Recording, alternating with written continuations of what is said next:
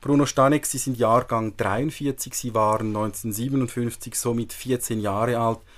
Wie haben Sie diesen Sputnik-Schock erlebt? Genauso wie er beabsichtigt war von den Initianten, es war überwältigend, wie die ganze Welt ins Weltraumzeitalter hinein katapultiert worden ist. Man hat natürlich als Aufmerksamer die Widersprüche der Berichterstattung gemerkt. Wenn man heute zurückblickt, die Zeitungsberichte und die anschaut, also da kann man sich nur noch mokieren, was man alles überschätzt hat, nicht gemerkt hat. Später bei der Wende hat man dann gemerkt, wie es wirklich war.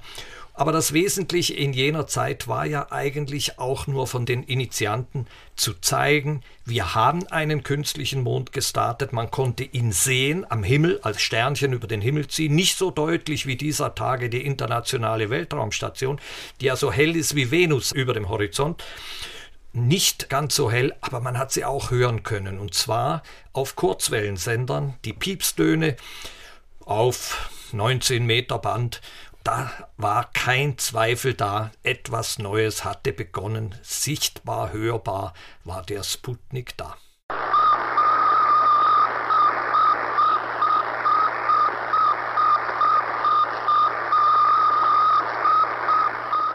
Bruno Spöri, Sie sind Jahrgang 35, waren damals also 22 Jahre alt, schon ein Stückchen älter als Bruno Stanek. Dieses Piepsen war für Sie klar, dass das eine Verbindung irgendwie gibt mit der elektronischen Musik, die Sie dann einmal beschäftigen würde? Nein, eigentlich nicht. Das war wirklich einfach ein, ein Pieps. Na gut, ein interessantes Zeichen, dass da draußen etwas war. Aber Musik war für mich natürlich etwas ganz anderes. Also ich kam vom Jazz her, vom modernen Jazz, vielleicht ein bisschen traditionellen Jazz. Mich hat Musik interessiert, dann eben elektronische Musik sicher auch damals schon, aber das Piepsen, das war wirklich einfach ein technisches Zeichen, nicht mehr. Aber der Sputnik als Ereignis das war natürlich sehr spannend. Also ich habe vor kurzem gemerkt, dass ich da noch alle Zeitungsausschnitte aus dieser Zeit noch aufbewahrt habe. Also das hat mich natürlich schon sehr interessiert. Und was ist Ihnen da durch den Kopf gegangen? Ja, was man damals hörte, also ich war natürlich ein absoluter Laie. Ich habe alles geglaubt, was man da gesagt hat, also dass ja die, die Russen die Amerikaner geschlagen haben und so weiter. Aber eben es war für mich nicht im Zentrum des Interesses natürlich. Wir machen jetzt einen kleinen Zeitsprung in die 60er Jahre. Expo 64, sicher ein markantes, wenn nicht das markante Ereignis in der Schweizer Geschichte der frühen 60er Jahre. Und das war für Sie ja wichtig, weil Sie da einen Kompositionsauftrag äh, gefasst hatten. Ja, also 64 habe ich die ersten Filmmusiken meines Lebens gemacht. Eine kleine für die Expo selber, nachher eine Musik über die Expo im Auftrag von, von Max Bill. Da habe ich dann zum ersten Mal wirklich ernsthaft gelernt, wie man Filmmusik macht. Habe ich dann ein konkretes Geräusch verwendet. Also ich habe den Klang der Heureka von Dagerly benutzt, gewissermaßen als Schlagzeug, habe das vermischt mit der Aufnahme des Schlagzeugers damals, mit Steph Gomb und aus dem eigentlich eine Musik gemacht, die schon gewissermaßen einige Bandmanipulationen drin hatte.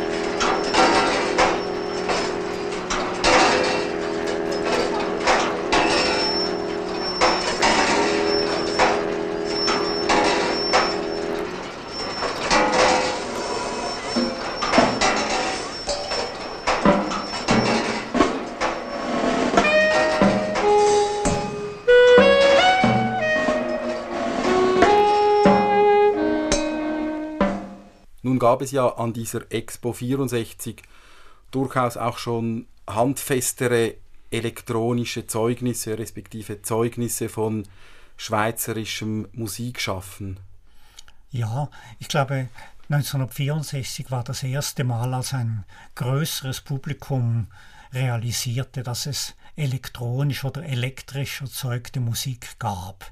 Es gab natürlich die Büromaschinensinfonie von Liebermann, nicht im engeren Sinn elektronische Musik, aber elektronisch gesteuert.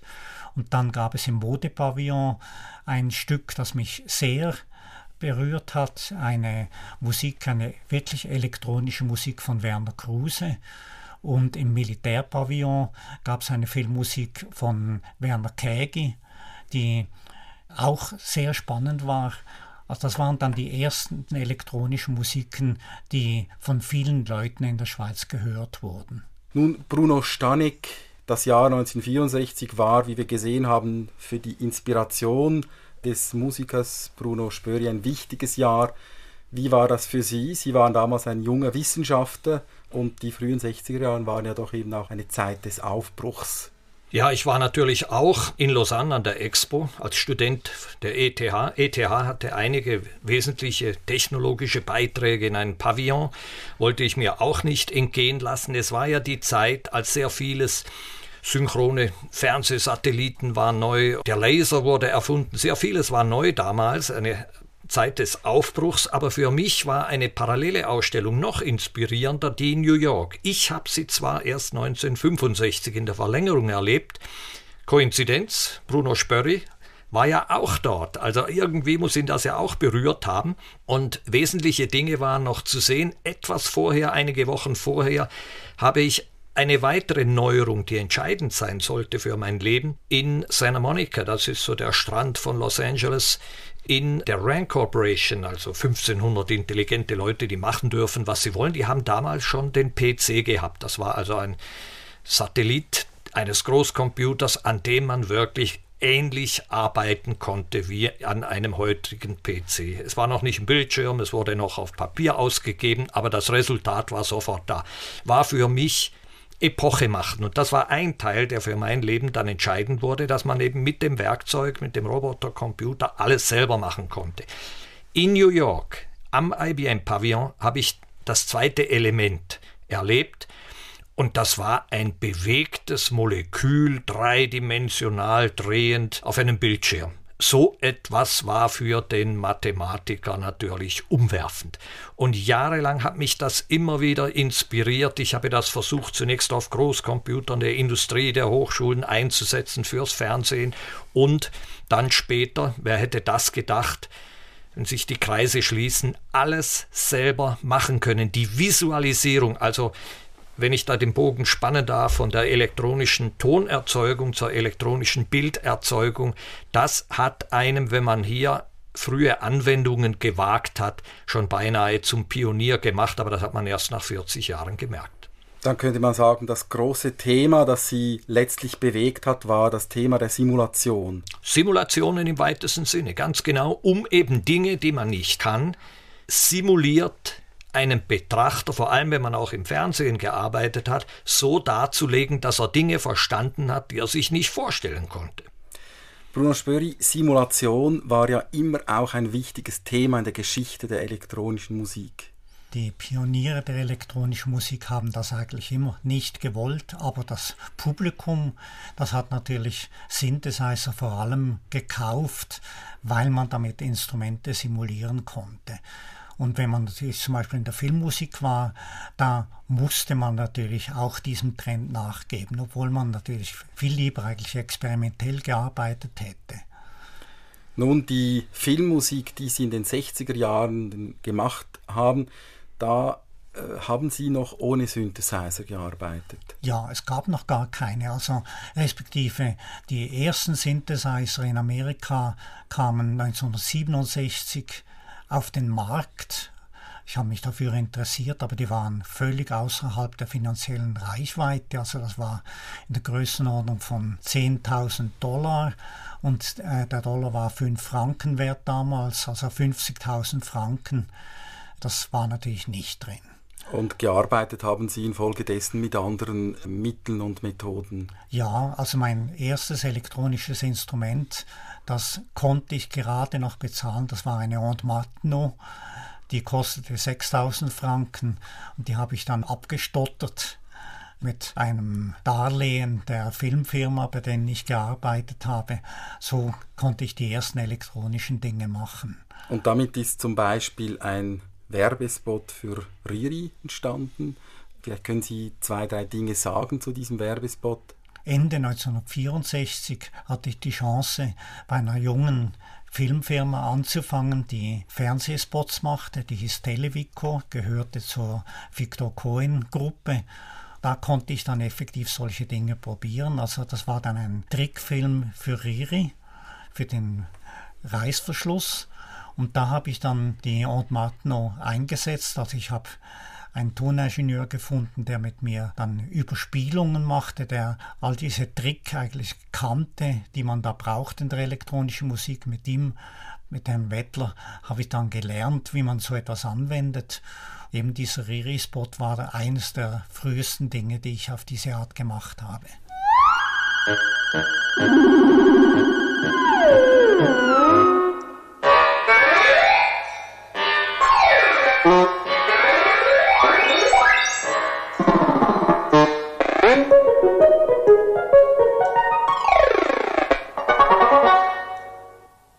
Diese Aunt Martenot mit dem Riri-Spot von Bruno Spöri.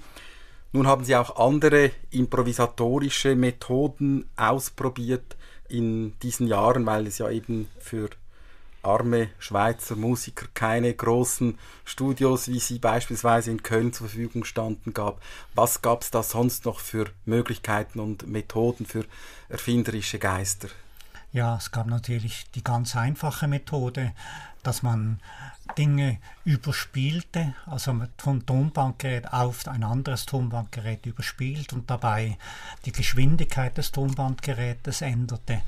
Also wir mussten ja dort immer schwindeln, weil wir hatten für die Musik, für solch einen Werbespot hatten wir meistens knapp 1000 Franken zur Verfügung, um die Musiker zu zahlen, um das Studio alles zu bezahlen. Und da kam dann zum Beispiel ein Auftraggeber und sagte, ja, es muss einfach klingen wie die neueste Aufnahme der Beatles. Du hast 1000 Franken zur Verfügung, um das zu machen. War natürlich absolut ein Witz. Zum Beispiel in einem Spot wollte ich unbedingt diese Bach Trompete, wie sie die Beatles in einem Stück einsetzen, verwenden, habe für diesen Preis niemanden gefunden, der mir das spielte. Also habe ich dann einen normalen Trompeter genommen und habe das eine Oktave raufgesetzt, also doppelt so schnell spielen lassen. Und das hat dann eigentlich sehr genau so geklungen wie bei den Beatles. Also ein ganz einfacher, aber doch sehr effektvoller kleiner Trick. Ja, das war also ein Werbespot für Kodak, für die Instamatic-Kamera.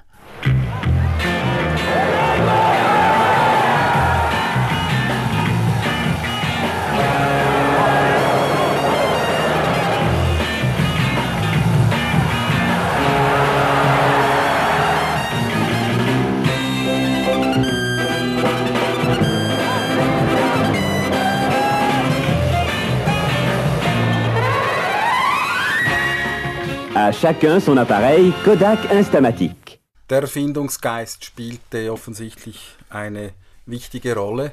Und ich glaube, es gibt noch ein drittes Beispiel, wo man das sehr gut spürt, wie diese experimentellen Methoden, wie sie durchaus auch in der ernsten äh, Musik verwendet wurden, von ihnen äh, in die Welt der Werbespots und eben der Soundtracks der Werbespots überführt wurden. Ich denke an den Werbespot, den sie für Araldit gemacht haben.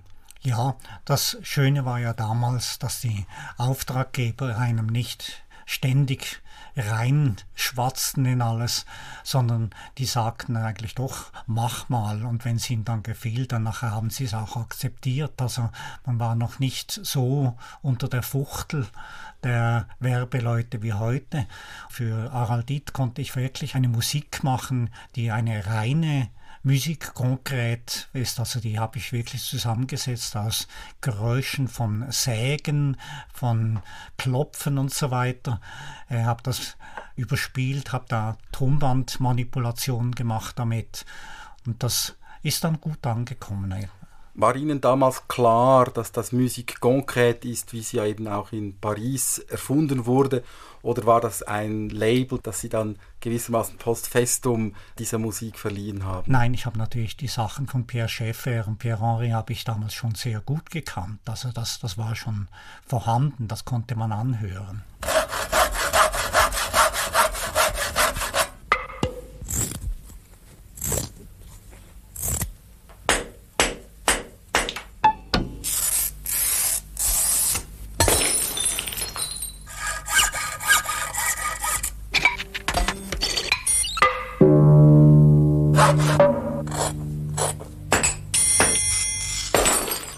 Araldit klebt alles mit allem.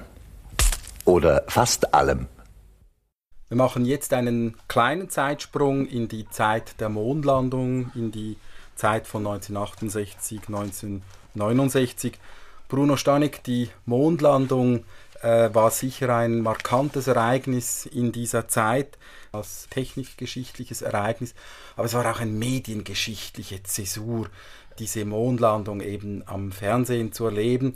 Und ich glaube, für viele Leute, die das selber miterlebt haben, ist auch der Name Bruno Stanek von dort her zu einem Begriff geworden. Links im Bild wieder eine Mondkarte, die auch gesteuert werden kann in verschiedenen Farben.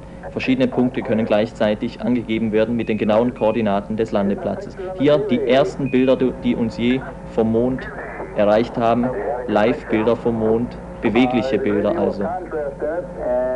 Nicht nur Funkbilder, die stillstehen. Es stand am Anfang noch auf dem Kopf. Sie sehen am hellen Teil den Mondhorizont, jetzt sehen Sie einen Schatten sich bewegen. Armstrong hatte ja beim Niedersteigen längs der Leiter die Kamera eingeschaltet.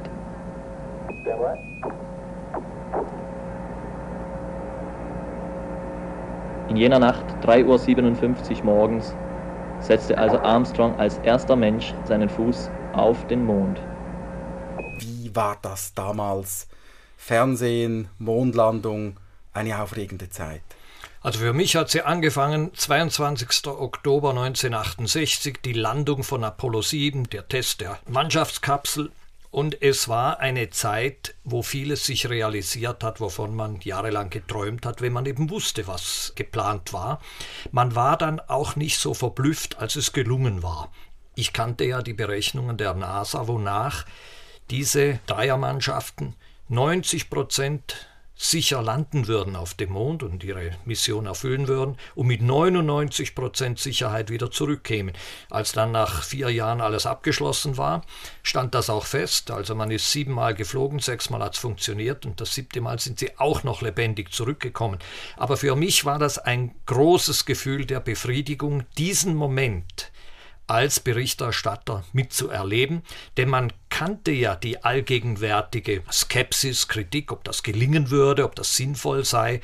Und als dann die Astronauten sagen konnten, it was like in the simulator, es war wie im Simulator, dann war das auch eben für mich so. Zusätzlich war das auch eine Sternstunde des Fernsehens. Und zwar deshalb, weil man nie mehr die Zuschauerzahlen erreichen konnte wie damals. In der Schweiz hatten die meisten Leute einen, zwei oder höchstens drei Fernsehkanäle zur Verfügung. Die Mondlandung war ein Ereignis, das sich Leute auch zu Gemüte geführt haben, die sonst überhaupt nie ferngesehen haben. Und das gab natürlich Zahlen zwischen 1, 2 Millionen Zuschauer, die heute nur sehr schwer oder eben nicht mehr erreichbar sind. Es hat mich persönlich auch in dem Sinne geprägt, als es mir tausend Vorträge im ganzen Land und im nahen Ausland ermöglicht hat oder weit über ein Dutzend Publikationen und immer wieder erinnern sich einige Leute, wundern sich, dass das heute nicht mehr im gleichen Maß übertragen wird, aber das ist zum Teil eine Täuschung. In Vorträgen zeige ich immer wieder einen Kurzfilm, einen nostalgischen Kurzfilm, zur Freude der Zuschauer, die immer wieder sagen, das war ja nun wirklich ein Evergreen, diese Weltraumberichterstattung. 39 Jahre. Ich habe in jedem Jahr echte Videosequenzen aus dem Fernsehen gefunden, die man einblenden konnte, die nicht nur eine Weltraumgeschichte zeigen, sondern die eben auch die Geschichte des Moderators oder des Kommentators zeigen können. Also das ist immer für beide Seiten ein, ein erhebender Moment.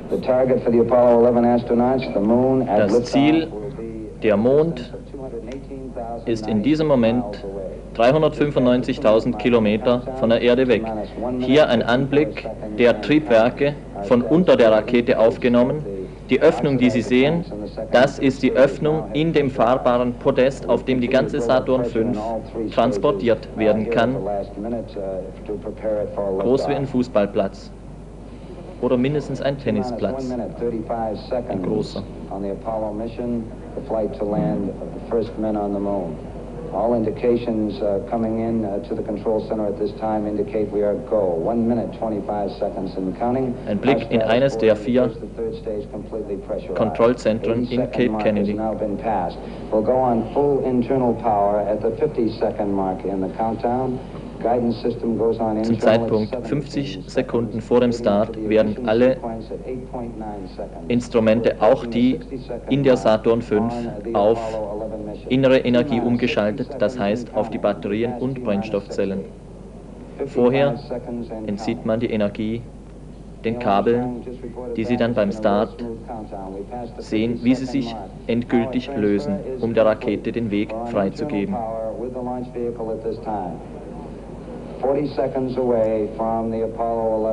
Per Teleobjektiv dieses Bild etwa 8 Kilometer entfernt.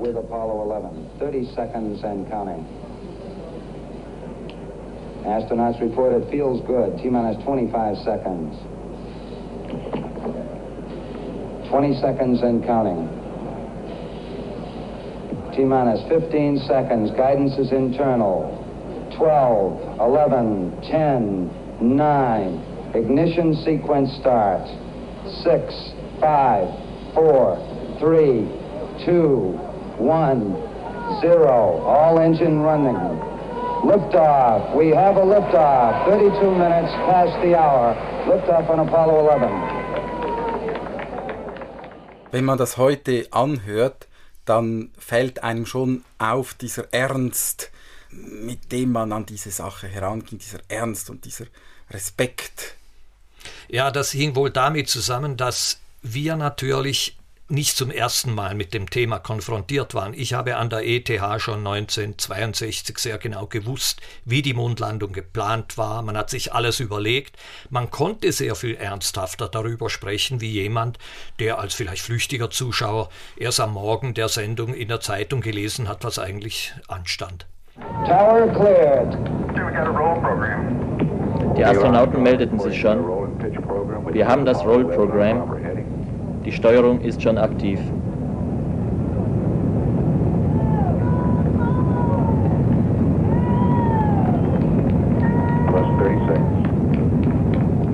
Schon nach 30 Sekunden verschwand die Rakete in den ersten Wolkenfetzen.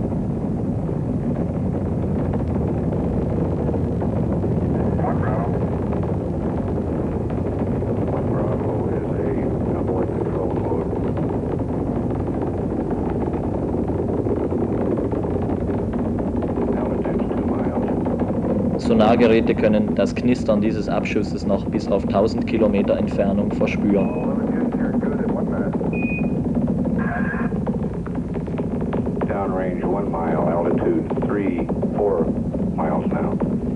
Schon rund 6 Kilometer Höhe zu diesem Zeitpunkt. Start bottle pressure red line is lit. I don't, where, yeah, it don't make a difference. No difference. Okay, punch him out. Everything just go, Ralph. We're through the region of maximum dynamic pressure now. Maximaler Luftwiderstand. Die Astronauten werden hier am meisten geschüttelt. We're at 1350 in the start bomb. Set 8 miles downrange, 12 miles high. Velocity 4000 Schon 22 Kilometer Höhe. Stand by for Mode 1 Charlie. Mark, Mode 1 Charlie. 1 Charlie. Immer noch zu diesem Zeitpunkt Mode 1, das heißt Rettung nur möglich mit dem Fluchtturm, der in diesem Moment die Kapsel lostrennen könnte.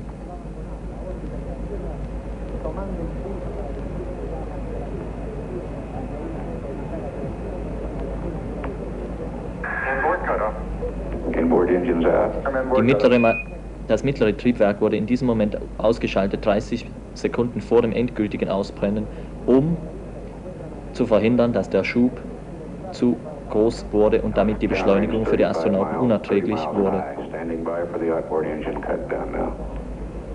Auch die äußeren Triebwerke stellen bald ab. Das ist das Ausbrennen der ersten Stufe jetzt und bereits zündet die zweite Stufe. Die Zeit der Mondlandung, die Zeit der Mondflüge war ohne Zweifel eine Zeit des großen Aufbruchs, auch eine Zeit des Optimismus mindestens zunächst. Wenn wir uns erinnern, dann kam in den 70er Jahren der Ölschock und damit auch eine ganze Reihe von drängenden Fragen bis auf den heutigen Tag. Sind sie noch da? Nämlich die Frage, wohin führt der technische Fortschritt und wie viel technischen Fortschritt brauchen wir überhaupt? Und Bruno Spöri, diese Fragen, die haben ja dann auch in der Kunst, namentlich äh, im Film und eben auch in der Filmmusik eine Rolle gespielt. Ja, also die Fragen haben mich sehr bewegt. Es gab im Fernsehen gab es eine erste Ökologiesendung, zum Beispiel, zu der ich Musik gemacht habe. Cäsar Kaiser hat in seinen Gabarets schon eigentlich in diese Richtung gewirkt. Mit ihm habe ich eng zusammengearbeitet. Und dann gab es Filme, die sich mit dem Thema befasst haben, also mit Überbevölkerung, mit Frage de, eines dritten Weltkriegs, eines Atomkriegs und so weiter. Da war ich dann eigentlich ziemlich stark drin. Wie muss man sich die Auseinandersetzung eines Schweizer Films mit dem Thema Atomkrieg vorstellen? Ja, zum Beispiel, da war ein Film von Robert Cohen über eine Welt, in dem das ganze Leben ausgelöscht ist und nur noch ein paar Maschinen weiterhin funktionieren, also gewissermaßen wie Tiere eigentlich weiter vegetieren und gewissermaßen ein Eigenleben entwickeln. Es gab dann einen Experimentalfilm, den er danach nannte und da habe ich dann übrigens eine Musik dazu gemacht, eine wirkliche Musik konkret, die zu 90 Prozent abgeleitet war von den echten Geräuschen von Baumaschinen.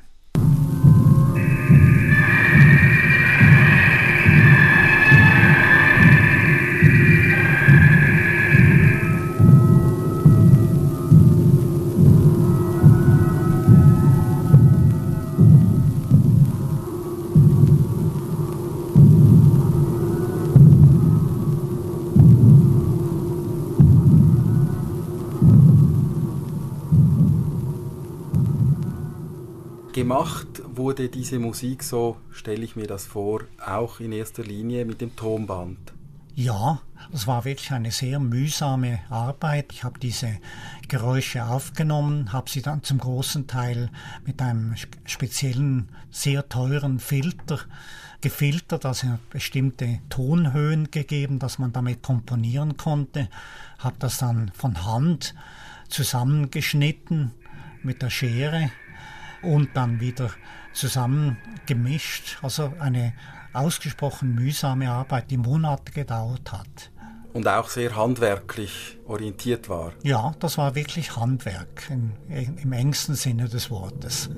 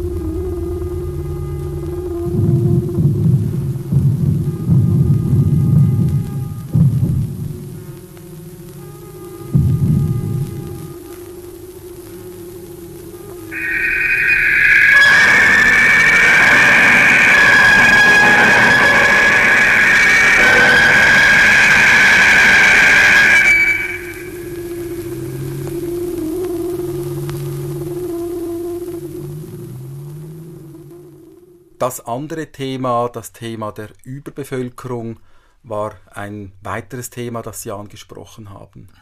Ja, also da gab es zum Beispiel einen Trickfilm vom Filmemacher Kurt Eschbacher, also nicht dem Fernsehmann Kurt Eschbacher, sondern der Filmemacher, der Kameramann, der hat in wochenlanger Arbeit hat er eigentlich ein Brett mit Nägeln gefüllt und mit dem eigentlich die Überbevölkerung demonstriert, wie sich das Brett langsam füllt.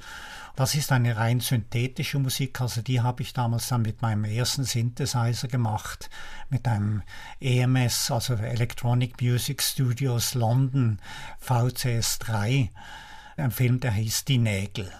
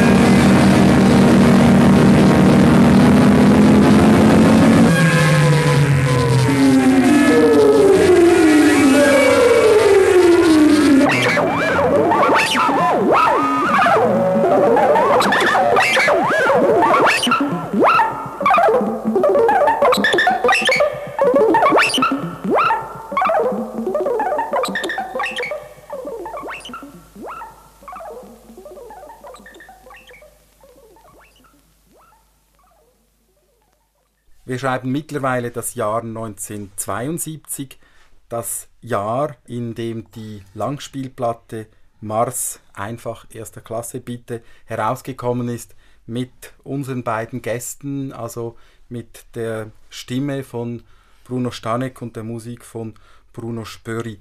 Wie kam es überhaupt zu dieser Platte? Bruno also das Stanek? war ja schon die zweite Platte nach 1971. Auf den Erfolg dieser Apollo-Mondsendungen ist auch die Produzentin von Pick Records, das war eine Frau Jane Peter, aufmerksam geworden. Sie hatte den Eindruck, so wie man Tierstimmen und alle möglichen äh, anderen äh, seriösen Themen als Sprechplatte realisieren könnte, müsste es eigentlich auch möglich sein, die Faszination dieser Mondsendungen für alle Zuhörer und auch Zuhörerinnen äh, zu erhalten. Und eine erste bestand aus drei Teilen. Also Bruno Stanek spricht Weltraumfahrt, was nun? Ich habe Vergangenheit, Gegenwart und Zukunft gemacht. Die Zukunft waren die ersten Touristen auf dem Mond. Das war so lustig, dass sie sich entschloss, eine zweite zu machen und mir volle Freiheit ließ. Und ich habe dann die erste Frau auf dem Mars als Thema gewählt und das lief dann eben unter dem Titel Bitte Mars einfach erster Klasse. Das hat die Möglichkeit gegeben, einmal eine professionelle LP-Produktion zu machen. Das war für mich ein absolutes Novum als Mathematiker. Ich habe damals äh, natürlich mich gefreut, dass alles drauf war, also Originalton, äh, schön eingespielt und daneben elektronische Musik. Und ich wusste, dass Bruno Spörri daran gearbeitet hat, aber wir waren beide so beschäftigt. Also wir haben uns damals persönlich nicht getroffen, nur per Name auf dem Umschlag der LP voneinander gewusst und haben sich heute mehr als 35 Jahre später für diese Produktion zum ersten Mal überhaupt gesehen.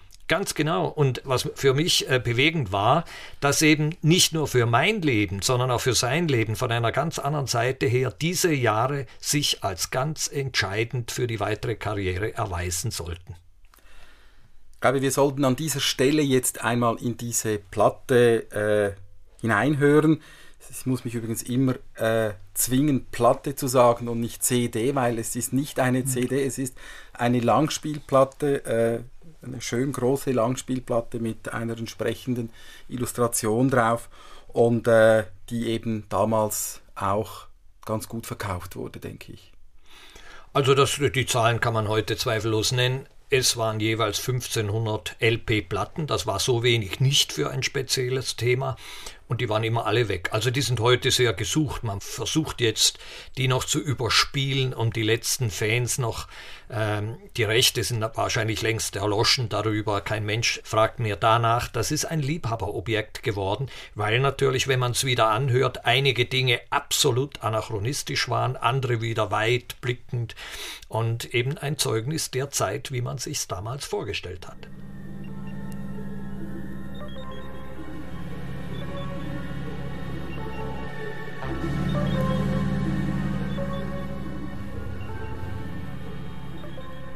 Vieles hatte sich geändert, seit das neue Jahrtausend angebrochen war.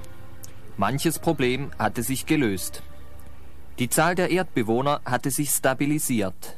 In den am meisten übervölkerten Gebieten verlief ihre Entwicklung erfreulicherweise sogar rückläufig. Einzig auf dem Mond und dem Mars nahm die Bevölkerung ständig zu, war aber noch weit von dem Punkt entfernt, der die Bewohner des Planeten Erde um die Jahrtausendwende das Grausen gelehrt hatte. Wie früher in der Geschichte war es der Technik jeweils noch im letzten Moment gelungen, die zur Vermeidung von Engpässen notwendigen Hilfsmittel bereitzustellen.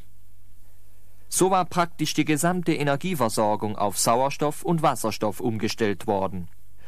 Oder war es einfach die Tradition, dass Mars so lange Sache der Männer blieb, so wie die Antarktis in den ersten Jahrzehnten ihrer Erforschung? Dies ist nicht leicht zu beantworten. Vielleicht gibt das Studium der Reise der ersten Frau auf Mars eine Antwort auf diese Frage. Wie war das eigentlich damals? Es handelte sich bei ihr um eine Journalistin, Frau eines der bekanntesten und erfolgreichsten Geologen auf Mars. Diesem glücklichen Zufall verdanken wir es, dass die Aufzeichnungen von diesem Ereignis fast lückenlos vorliegen. Es gelingt uns daher, anhand einer ganzen Reihe von Interviews. Ja, guten Morgen, Venus. Du bist zwar noch auf der Erde, aber ich freue mich, dich bald wieder bei mir zu haben. Es hat mich beruhigt, dass du offensichtlich ohne Schwierigkeiten auf deine Abreise wartest. Ich hatte gerade an dich gedacht, als man mich ans Telefon rief.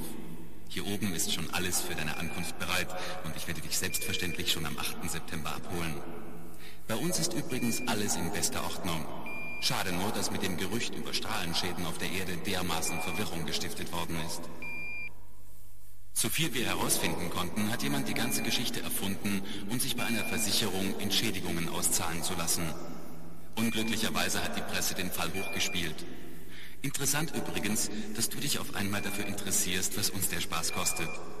Zum Glück hat man die Rechte für deine Publikationen gekauft, sodass mich das Ganze nur noch auf 800.000 Dollar zu stehen kam. So viel für den Moment. Lass mir bitte alle Bekannten wieder einmal grüßen. Du hast ja sicher noch den einen oder anderen am Draht bis zum Abschuss. Du wirst von mir wieder hören, wenn du in der Raumstation umsteigst. Geh bitte sofort zum Fernschreiber, dann reicht es vielleicht noch für eine Antwort. Okay? Bis dahin. Freue mich auf dich. Bye bye. Man unterscheidet die Weltraumneulinge leicht von den erfahrenen Pionieren, die vielleicht schon das dritte Mal zum Mars unterwegs sind und schon dutzende Male in die Erdumlaufbahn gestartet sind. Letztere liegen entspannt in ihren Sitzen, hören sich etwa über Kopfhörer Musik, Nachrichten oder die Vorschau auf die Sonnenaktivität an und lassen sich beispielsweise die Überflugroute oder die zuletzt eingegangenen Telegramme auf ihr Bildschirmgerät projizieren. Die Neulinge dagegen kontrollieren alle paar Augenblicke die Festigkeit ihrer Gurten, blicken auf die Uhr, fummeln an der Luftzufuhr herum, verfolgen gespannt jede Meldung am Lautsprecher und versuchen sich dazwischen in gezwungener Gelassenheit mit dem Nachbarn zu unterhalten. Noch zehn Minuten bis zum Start.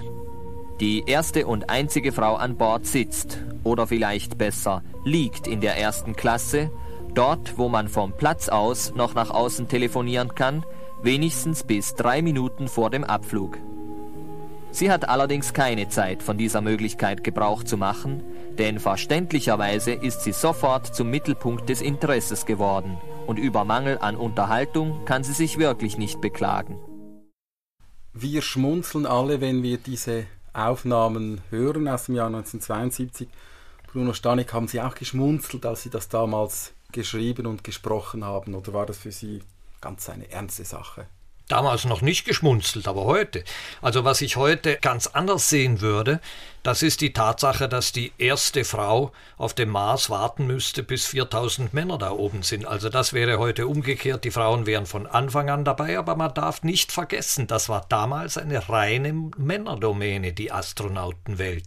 Es gab zwar die Tereshkova, die Valentina, aber heute wissen wir, die arme Frau wurde fast gegen ihren Willen hochgeschossen. Es ging ihr sehr schlecht, als sie zurückgekommen ist. Sie wurde dann natürlich gefeiert und so weiter. Damals, das wusste man noch nicht. Das ist wahrscheinlich der Punkt, den man heute am groteskesten betrachtet, dass eben die Frauen eigentlich noch nicht zum Weltraum gehörten. Und die gehören heute absolut dazu. Die sind also völlig gleichwertig. Bruno Spöri, bevor wir etwas über die musikalische und auch technische Seite dieser Aufnahme reden, möchte ich eine Feststellung machen, die mir beim Hören dieser Aufnahmen durch den Kopf äh, gegangen ist. Für uns scheint klar zu sein, Zukunft und elektronische Musik, elektronische Klänge gehören zusammen und wenn immer irgendwie in der Geschichte Science Fiction anklingt, dann sind die elektronischen Klänge auch sehr schnell zur Stelle. Das muss ja nicht so sein. Weshalb ist das so? Das ist eines der Klischees der Filmmusik. Genau wie in der Zeit, wenn ein Verbrecher im Film auftauchte, dann musste man Jazz dazu spielen. Jazz war die Musik der Verbrecher, elektronische Musik war die Musik des Weltraums. Das gehörte einfach in den Köpfen zusammen. Und ich glaube, der Einzige, der das durchbrochen hat damals, das war Stanley Kubrick, der dann plötzlich Strauss und nicht elektronische Musik zu seinem Weltraumfilm eigentlich gebraucht hat. Zur Musik, die Sie damals auf dieser Platte gemacht haben, das war nun ja Musik, die Sie mit einem Synthesizer produziert hatten. Ein Synthesizer äh, ist heute ein Gerät, das man schon für einige hundert Franken kaufen kann. Das war aber Anfang 70er Jahre bestimmt nicht so. Ich bin natürlich eigentlich auch wieder wie ein Hund zu einem Tritt dazugekommen, also einfach aus Versehen reingeraten. Also ich habe mit zwei Freunden zusammen den größten Synthesizer bestellt, den es damals gab. Den sind die 100 von EMS. Der kostete ungefähr 50.000 Franken. Und die beiden Freunde sind ein paar Tage nach der endgültigen Bestellung ausgestiegen und ich stand allein da mit der Bestellung. Und da bin ich dann reingesprungen in die Geschichte und das hat sich im Endeffekt gelohnt. Also eben, ich habe da so eine Art, ja, wie kann man das nennen, Monopolstellung bekommen durch das. Also ich konnte alle Dinge machen, die andere nicht machen konnten, weil dieser Riesensynthesizer hatte unter anderem einen Sequenzer, der ganze 256 Töne speichern konnte und das war viel mehr, als man sonst überhaupt äh, hinkriegen konnte. Also man konnte sehr viel mehr machen damit. In der Musikgeschichte lehrt man ja gemeinhin, dass äh, Robert Moog eben den ersten populären und auch günstigen Synthesizer hergestellt hat. Weshalb haben Sie dann keinen Synthesizer, eben dieses Robert Moog, gekauft? Für die Menge Technik, die man da bekam, waren die Engländer einfach sehr viel billiger. Das war vielleicht auch noch eine Sache des Wechselkurses und noch eine, eine Sache der Sympathie. Also ich habe die Leute da kennengelernt, ich bin nach London gefahren, die haben mir dann sehr viel geholfen, sehr viel erklärt. Also das war dann natürlich auch eine persönliche Beziehung. Und dieser erste Synthesizer ist dann in Kisten geliefert in die Schweiz gekommen. Sie haben ihn zusammengesetzt und angefangen zu spielen. Nicht zusammengesetzt, er kam in einem Stück. Das war eine Kiste, die war zwei Meter lang auf ungefähr zweimal einen Meter. Und die kam einfach an auf dem Flughafen in Zürich. Und ich stand davor und wusste eigentlich nicht, wie ich das nach Hause bringe. Also das ist eine Geschichte für sich. Also wir mussten unter anderem in unserem kleinen Haus mussten wir da eine Türe rausbrechen, um das Ding überhaupt ins Haus reinzukriegen. Und als Musikgerät war das ein monophones Instrument. Das heißt, man konnte immer nur eine Stimme aufs Mal spielen. Theoretisch ja. Also es hatte zwei Tastaturen und mit Hilfe dieses Sequenzers konnte man dann bis drei Dinge gleichzeitig laufen lassen. Natürlich eben sehr, sehr begrenzt, aber man konnte drei unabhängige Stimmen einspielen. Äh, und das war natürlich schon ein riesiger Fortschritt. Es war also nicht, natürlich nicht ein polyphoner Synthesizer, sondern es waren drei einstimmige Möglichkeiten, die man hatte. Aber in der Praxis heißt, dass man hat wieder wie vorher viel mit dem Tonband gearbeitet. Ja, am Ende kam wieder auf die Tonbandtechnik raus. Also ich habe da zuerst ein paar Zweispurgeräte gehabt, dann habe ich ein Vierspurgerät gehabt, dann kam ein Achtspurgerät dazu. Das hat sich dann immer mehr vergrößert. Einer der vielleicht größten Erfolge aus jener Zeit war die Platte Switched on Switzerland oder auf Zürichdeutsch Einschalte bitte. Und ich denke, bevor wir weiterreden, hören wir uns einfach mal ein Stück aus dieser Zeit an. Ja, die Steiner Chelbi. Hm.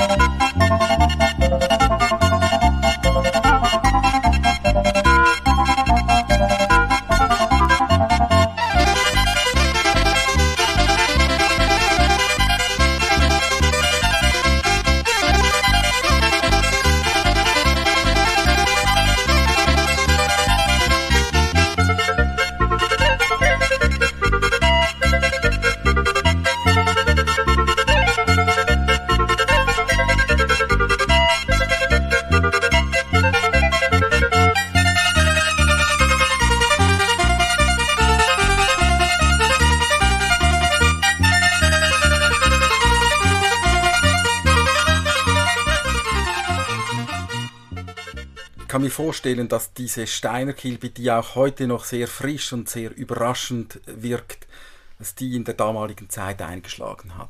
Gut, es gab natürlich sehr viele skeptische Stimmen auch, also Leute, die das gar nicht gern hatten. Aber im Allgemeinen habe ich eigentlich sehr, sehr gute Reaktionen bekommen, sogar, sogar aus, eigentlich aus dem Gebiet der Ländlerfreunde. Also da war der Wiesel Gier, der hat mich da unterstützt sogar. Ich habe mir eigentlich viel, viel Schlimmeres vorgestellt, was da passiert. Also keine Kampagne gegen den Verhunzer der Schweizer Folklore. Es gab Nein, ja äh, schon aus dem Grund, weil ich habe die Musik sehr ernst genommen. Also ich habe die Musik auch gern gehabt. Es war für mich nicht eine Parodie. Also. Mir ist jetzt beim Hören noch etwas Neues eigentlich aufgefallen, dass eine unheimliche Transparenz dieser verschiedenen Stimmen entsteht, wie sie eigentlich mit den akustischen Instrumenten in einem sehr viel geringeren Grad möglich ist. Ich glaube, das ist vielleicht auch ein Vorteil dieses Vorgehens natürlich, indem man natürlich auch Stimme für Stimme einzeln einspielt und drüber setzt, trennt man sie natürlich auch besser. Also man hört bei jeder Überspielung oder Zuspielung hört man sich dann genau die Linie nochmals an und versucht sie eben auch klar zu machen. Also es verschwindet nicht einfach irgendwo in einem diffusen Klang. Jetzt ist diese Platte Switched on Switzerland, Einschalte bitte, die war ja nicht ohne Vorbild. Es gab ein großes, berühmtes Vorbild in jener Zeit für diese Platte. Ja, der, schon der Titel sagt es natürlich. Das war natürlich Switched on Bach von Walter Carlos. Das war natürlich auch die sensationelle Platte damals, die jedermann gehört hat und die sich auch jedermann als Vorbild genommen hat. Es gab da Dutzende natürlich von Nachahmerproduktionen, also von Switched on Vivaldi bis Switched on Debussy und so weiter. Das gab es alles damals.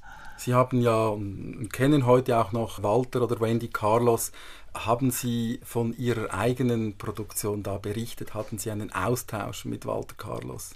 Erst später. Ich habe ihn, also respektive sie, sie hat ja eine Geschlechtsumwandlung mitgemacht, habe ich 1979 dann kennengelernt, auch schätzen gelernt und seither sind wir eigentlich sehr befreundet. Also ich besuche sie also jedes Mal, wenn ich in New York bin. Sie zeigt mir, was, was sie jetzt neuerdings macht, wie sie ihr geht.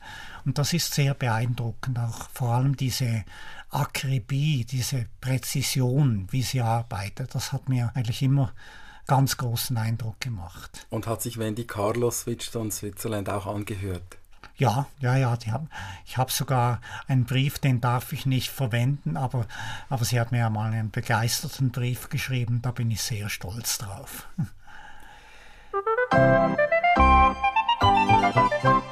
Wir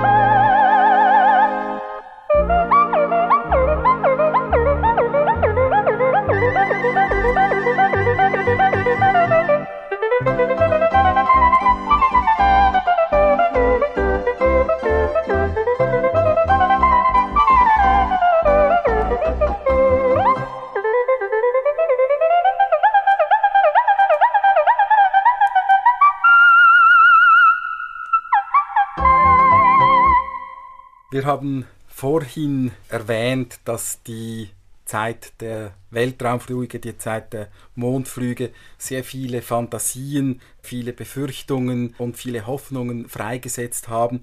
Und ich denke, zu diesem ganzen Komplex von Fantasien und, und Fragen gehören natürlich auch die ganzen UFOs, also diese unbekannten fliegenden Objekte, die es im 20. Jahrhundert immer schon mehr oder weniger gegeben hat, mindestens als Beobachtungen. Bruno Stanek, ich glaube, Sie sind dann auch irgendwie zu einem Spezialisten in der Ufologie avanciert, auch wenn Sie das vielleicht nicht so wollten. Ja, ich war zwar 1947, als man die ersten Sichtungen reportiert hat, schon auf der Welt, hätte sie sehen können. Ich selber habe nie welche gesehen. Trotzdem, ich wurde eben, wie Sie richtig sagen, zu einem Fokussierungspunkt all jener in der Schweiz, die eines glaubten gesehen zu haben. Die haben mich angerufen und die Widersprüche, die ich dabei beobachten konnte, haben sich eigentlich bis heute gehalten. Also diese Leute versuchten natürlich glaubwürdig darzulegen, dass sie etwas gesehen hatten. waren dann aber nicht in der Lage zu sagen, ob das nun von Süden nach Norden oder was im Zenit, Zenit wussten sie nicht, was das ist, ob das äh, von links nach rechts oder wie das geflogen war. Also man konnte mit diesen Sichtungen nichts anfangen, man konnte sich aber sehr leicht vorstellen, womit es verwechselt worden war.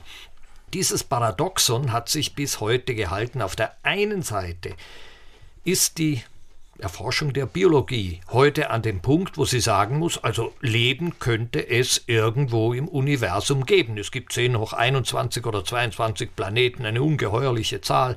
Die Wahrscheinlichkeit wäre groß, dass irgendwo auch so ein Leben entstanden ist, in jüngster Zeit ja auf dem Mars. Heute weiß man ganz sicher, dass der mal Ozeane hatte, also könnte er auch eine biologische Evolution eingeleitet haben, wird man in den nächsten Jahren und Jahrzehnten erforschen. Also von der Seite her wäre es nicht unmöglich, dass mal jemand da wäre oder dass wir mindestens beobachten könnten, dass im Weltraum außer uns noch jemand herumfliegt. Nichts dergleichen, nicht einmal ein falscher Alarm. Und das heißt schon etwas, wenn man denkt, wie man in Milliarden von äh, Frequenzkanälen den Himmel absucht und äh, wir scheinen allein zu sein. Allein das ist eben ein Paradoxon. Also das ist so etwa, wie, wie ich das sehe. Die Frage ist für mich völlig offen. Der Marsmensch vorläufig, das sind wir. Aber Sie haben Verständnis für Leute, die sich, sagen wir mal, in einem erhöhten Maße mit ja, dieser Frage beschäftigen. Es ist fantasieanregend. Und äh, in dem Sinne habe ich auch seinerzeit Erich von Däniken mit seinem Mystery Park unterstützt.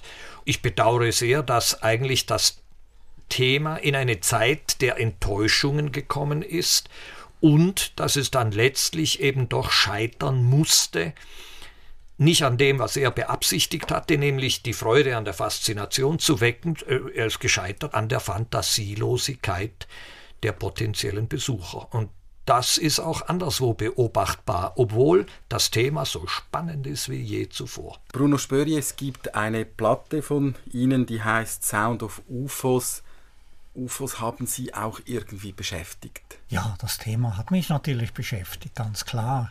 Ich habe auch sehr viel Science Fiction gelesen damals, Stanislav Lem und so weiter. Das hat mich schon sehr interessiert, aber auch eigentlich ein bisschen in der Ferne, also einfach ein theoretisches Interesse.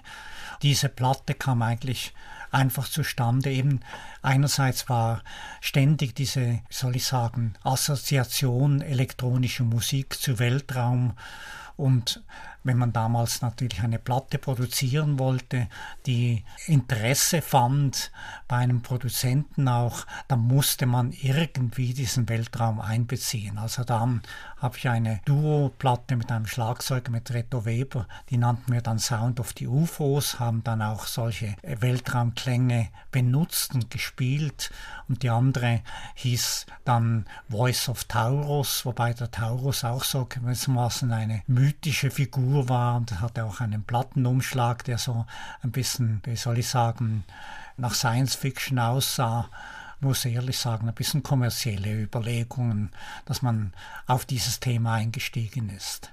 Und wenn Sie jetzt die musikalische Seite anschauen, wie denken Sie heute über die musikalische Seite dieser Platte, egal wie sie jetzt geheißen hat?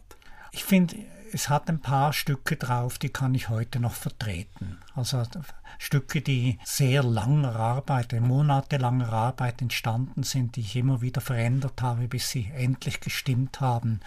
Da ist zum Beispiel ein Stück dabei, das heißt Space Cantata. Das hat natürlich Weltraumanklänge, aber ich glaube, es funktioniert einfach als Musik.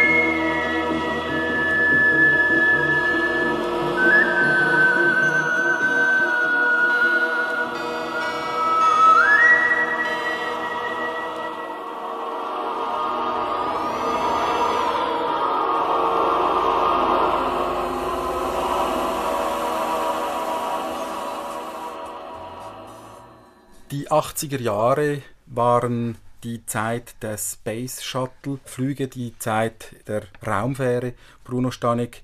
Aber es gab ja am Ende des 20. Jahrhunderts auch einmal so etwas wie eine Krise der Raumfahrt. Irgendeinmal hat diese Begeisterung nachgelassen, dieser Fortschrittsglaube, wir haben es vorher von Bruno Spöri auch gehört, diese Fragen, die immer drängender geworden sind. Wann hat für Sie die Krise der Raumfahrt begonnen? Also die Mondflüge der Amerikaner, die waren ja um Jahrzehnte voraus. Das war Avantgardismus vom Feinsten. Und niemand konnte das nachvollziehen. Auch für Amerika ist es nicht leicht, das wiederzumachen. Und dann kam eigentlich der Weg in die Sackgasse. Der, alle Länder waren dafür, Weltraumstationen zu machen und die waren verantwortlich für drei, dreieinhalb Jahrzehnte Stagnation in der Raumfahrt. Heute, wie alles äh, wiederholt sich, kommt wieder etwas neu. In der Mode ist es so, in Musikinstrumenten, ein Cembalo wird plötzlich wieder hochmodern. Und so ist es auch jetzt mit der Wiederentdeckung der Raumfahrt. Also alles geht so in Wellen. Im Moment ist die Weltraumfahrt im Aufwind. Es ist eine Renaissance zu beobachten von China über Indien, Japan und äh, in Russland immer noch und in den USA sowieso eben mit der Wiederaufnahme von bemannten Mondflügen im nächsten Jahrzehnt. Insofern ist das eben äh, eine der Wellenbewegungen, die dann verstärkt wurde durch Unfälle mit dem Space Shuttle, der eben ein ebenfalls sehr avantgardistisches äh, Transportmittel war muss sich vorstellen, mit einem Flugzeug auf einer Piste am Schluss zu landen, nachdem man Jahre zuvor gesagt haben, es ist überhaupt nicht möglich, jemals wieder zur Erde zurückkehren. Das war eine große Leistung, die man zu einem gewissen Preis auch bezahlt hat, den man jetzt wieder nicht mehr bezahlen will. Man nimmt wieder einfachere Raumschiffe, aber man betreibt wieder richtige Raumfahrt, indem man eben den Menschen teilhaben lässt an der Eroberung des Sonnensystems. Das ist neu. Sie haben die Challenger-Katastrophe, glaube ich, angesprochen, die ja ein Stück weit auch so etwas wie ein Prototyp einer Live-Katastrophe ist, äh, Stichwort 9-11. Genau, das war eines von den äh, einschneidenden Momenten der Mediengeschichte, wenn man plötzlich eben hört, dass alle Sender umstellen. Das war der Fall beim John F. Kennedy Mord, dann eben am 11. September 2001. Challenger, 28. Januar 1986 war das und dann eben am 1. Februar 2003 mit Columbia. Das sind eben Ereignisse, von denen man annehmen kann, dass es die ganze Weltraumfahrt vielleicht ein Jahr, zwei Jahre aufhalten wird, was es dann auch hat. Aber es geht dann eben weiter, man lernt aus den Fehlern viel mehr, als wenn es immer mehr zur Routine wird. Bruno Spöri, wie und wann hat der Computer Einzug in Ihr Synthesizer-Studio gehalten? Um 1984, also 384. Es war ja so, ich war voll in den analogen Synthesizern drin, habe gewusst, was die konnten, war dann sehr skeptisch auch gegenüber den Computermusiksachen. Ich habe mir die angehört, habe immer gefunden, die klangen eigentlich schlechter als die Synthesizer. 1982 kam Gerald Bennett aus Paris vom ERCAM zurück dem Institut in Paris von Pierre Boulez geleitet, das eben mit Millionen Computermusik machen konnte. Da habe ich dann Dinge gehört, die mich doch bekehrt haben. Wir sind dann zusammengesessen, haben zu eigentlich zu viert, also zuerst zu dritt und dann zu viert. Das war der Gerald Bennett, das war der Rainer Bösch, war ein, ein Informatiker, Antonio Greco und ich. Wir haben eine Gesellschaft gegründet. Da suchten wir mal die Leute zusammen, die sich mit Computermusik befasst haben in der Schweiz. Und da kamen sie dann plötzlich aus allen Löchern. Da kamen die erstaunlichsten Leute zum Vorschein, die sich schon damit befasst hatten. Das war eigentlich dann der Anfang der Computermusik in der Schweiz. Und das Gerät, das zur Verfügung stand, war. Zuerst hatten wir gar nichts.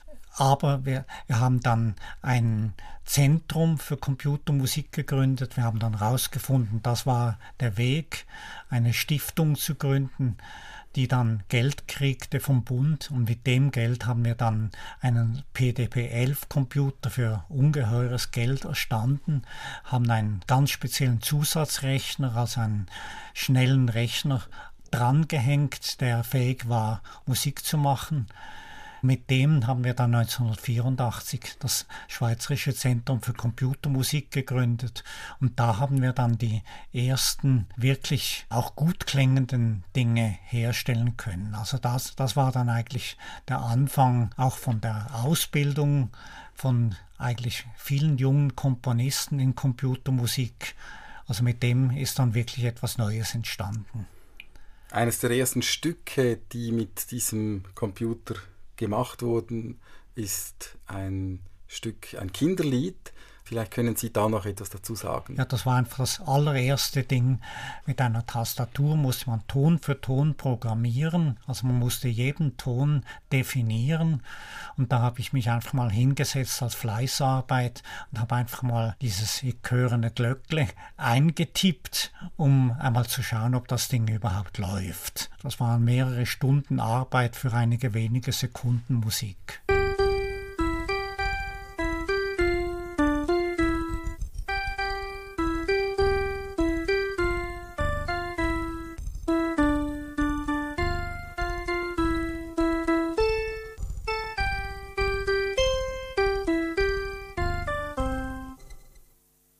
Es ist ja dann nicht bei diesen Kinderliedern geblieben, Bruno Spöri. Das Zentrum für Computermusik, das übrigens heute noch existiert, hat dann begonnen, sehr ernsthaft und eben auch mit einer großen Kontinuität Musikproduktionen zu machen. Da sind natürlich ganz tolle Stücke entstanden. Also Gerald Bennett hat einige Stücke auf diesem Computer komponiert. Aus Amerika kam Otto Laske, hat ein Stück komponiert. Es gab einige junge Komponisten, die ihre ersten Gehversuche eigentlich mit diesem Gerät gemacht haben, also Gary Berger zum Beispiel. Also das, diese, dieses Gerät war nach einigen Jahren dann doch obsolet, aber es hat doch sehr, sehr viel angestoßen. Aber ein Problem äh, hat sich wahrscheinlich auch bei diesem Gerät gezeigt, das Problem der Aufführung. Was man am Schluss hörte, also was das Publikum zu hören bekam, war ja das, was in den 50er und 60er Jahren Tonbandmusik hieß. Das heißt, äh, Musik ohne Interpret. Äh, das heißt, ich stelle mir vor, da wird ein Lautsprecher aufgestellt und dann halt ein Tonband abgefahren. Und insofern passiert da nichts Performatives für den Zuschauer. Es war ja schon quasi Realtime. Also das heißt, man konnte auf einen Knopf drücken und dann hat es etwas abgespielt. Aber man hat, man konnte nicht im Moment komponieren und man konnte nicht effektiv eben live in einem Konzert etwas neu produzieren. Das Einzige, was man konnte, man konnte ein Tonband laufen lassen und einen zum Beispiel einen Solisten dazu spielen lassen. Das hat dann Gerald Bennett zum Beispiel gemacht, dass er Solisten dazu spielen ließ zum Tonband. Das war dann eigentlich der Weg zu ein bisschen zum Live-Konzert. Aber effektive Live-Anwendungen, das kam dann erst später mit den kleinen Computern, also vor allem mit dem Macintosh. Aber Sie haben damals für diesen großen PDP-11 auch Stücke geschrieben wenig, ich habe ihn sehr wenig verwendet. Ich habe ein Stück Hausmusik, da habe ich einige Sachen damit gemacht, aber die Hauptsache war dann eigentlich doch viel mehr noch Tonbandmanipulation. Das lag mir einfach im Grunde genommen näher. Und welche Rolle hat dann der Computer in dem Stück Hausmusik noch gespielt? sehr viel Details kamen vom Computer. Also Hilfe bei der Komposition, Hilfe bei der Mischung, natürlich Klangveränderungen im Computer. Das konnte man damals dann schon machen. Der Computer war natürlich unabdingbar dafür. Also ich hätte das mit den früheren Geräten nicht machen können, aber ich habe nie eigentlich Musik gemacht, die nur vom Computer abhängt.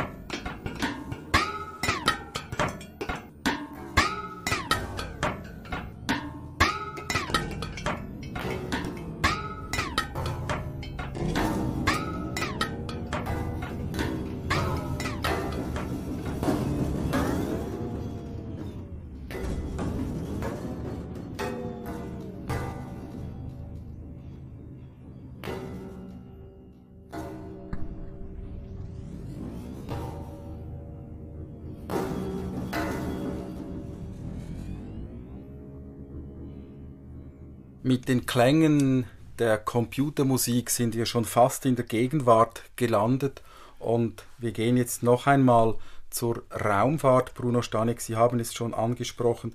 Wir erleben seit den 90er Jahren wieder eine Renaissance der Raumfahrt, also ist wieder zum Thema geworden.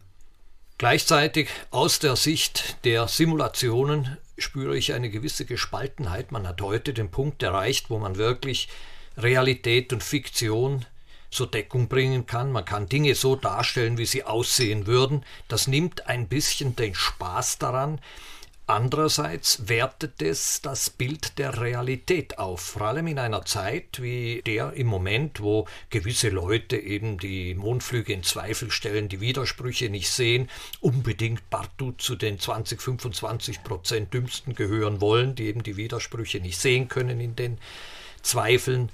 Andererseits eben, dass man heute die Zukunft der Raumfahrt schon bildlich darstellen könnte als ob sie da wäre für den Trickfilmer, nimmt das ein bisschen den Spaß an der Produktion weg.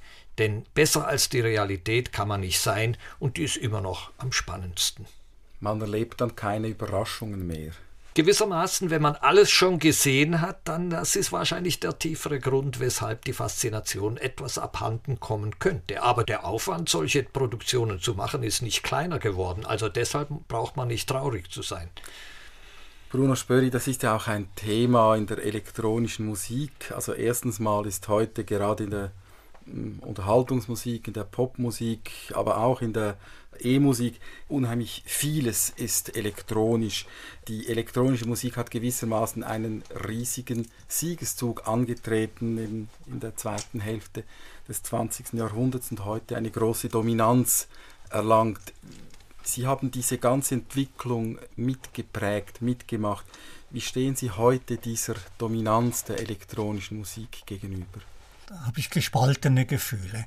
Das eine ist, wie soll ich sagen, man fühlt sich da ein bisschen überwältigt, auch ein bisschen man, manchmal schlechte Gefühle, weil hier so viel im Grunde genommen vorgegeben ist von den Softwareentwicklern. Also die legen einem im Grunde genommen auf dem Präsentierteller alles bereit, was man machen kann. Sehr viele Leute machen eigentlich einfach das, was wirklich von den Entwicklern ihnen vorgegeben wurde und führen das einfach noch ein bisschen aus. Und auf der anderen Seite ist es natürlich ungeheuer spannend zu sehen, was jetzt neue junge Leute mit diesen Mitteln anfangen. Das ist zum Teil überwältigend, was da an Kreativität hervorkommt, wie die auch frech mit diesen Mitteln umgehen, also diese auch wieder, wie soll ich sagen, sehr subversiv benutzen. Es ist eigentlich eine faszinierende Zeit, was da geschieht. Und gleichzeitig ist es auch wieder spannend noch zu sehen, wie wieder eine Rückbesinnung stattfindet wie plötzlich Leute jetzt sich wieder besinnen auf die 50er und 60er Jahre, wieder alte Techniken hervorsuchen und das manuelle, also die Beschäftigung, die manuelle Beschäftigung mit Geräten, mit Knöpfen, mit äh, wie das wieder eine gewisse Wichtigkeit gewinnt, wie die Leute eigentlich doch wieder etwas in den Händen haben wollen, um Musik zu machen.